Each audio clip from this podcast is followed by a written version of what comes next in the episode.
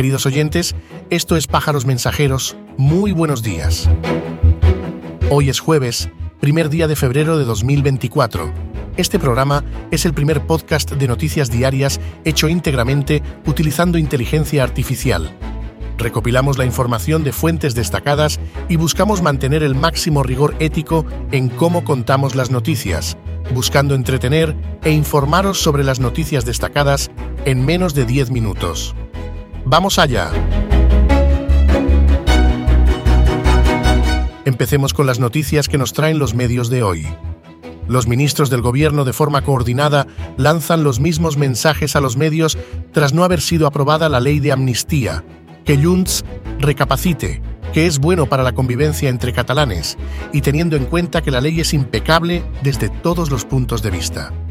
A esto Jans ha respondido claramente que o se busca una amnistía completa que proteja a todos los posibles imputados del proceso, bien sea por terrorismo de cualquier tipo o incluso por alta traición, o que se esperen lo peor porque torres más altas han caído, según comentan.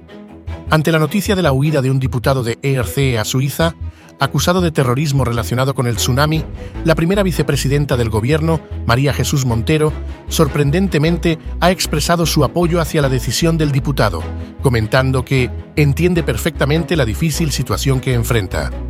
En Ginebra, Bolaños y Pons volverán a reunirse con Reinders para tratar de resolver la situación de no renovación del CGPJ, si bien las conversaciones de ayer no debieron ir muy bien al tener opiniones casi contrarias de cómo había ido dicha reunión.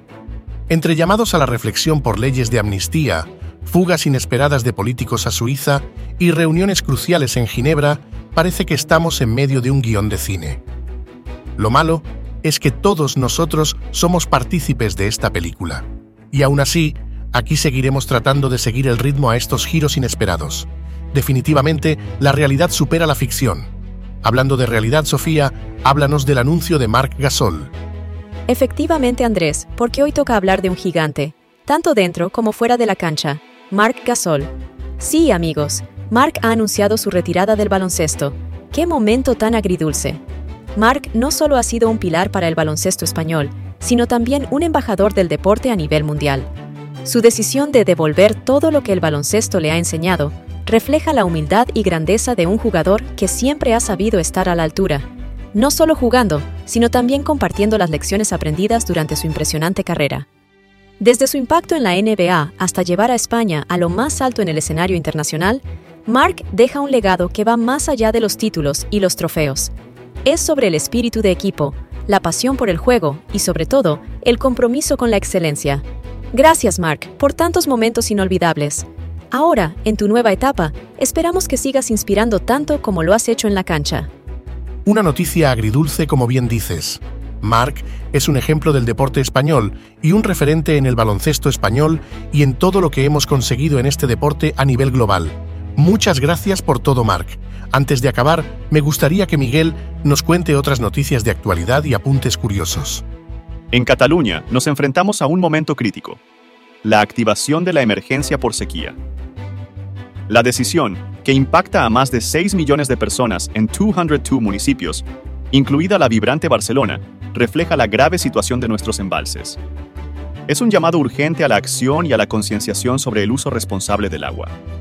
Este momento crucial nos recuerda la importancia de cuidar nuestros recursos naturales y adaptarnos a los desafíos que el cambio climático nos plantea.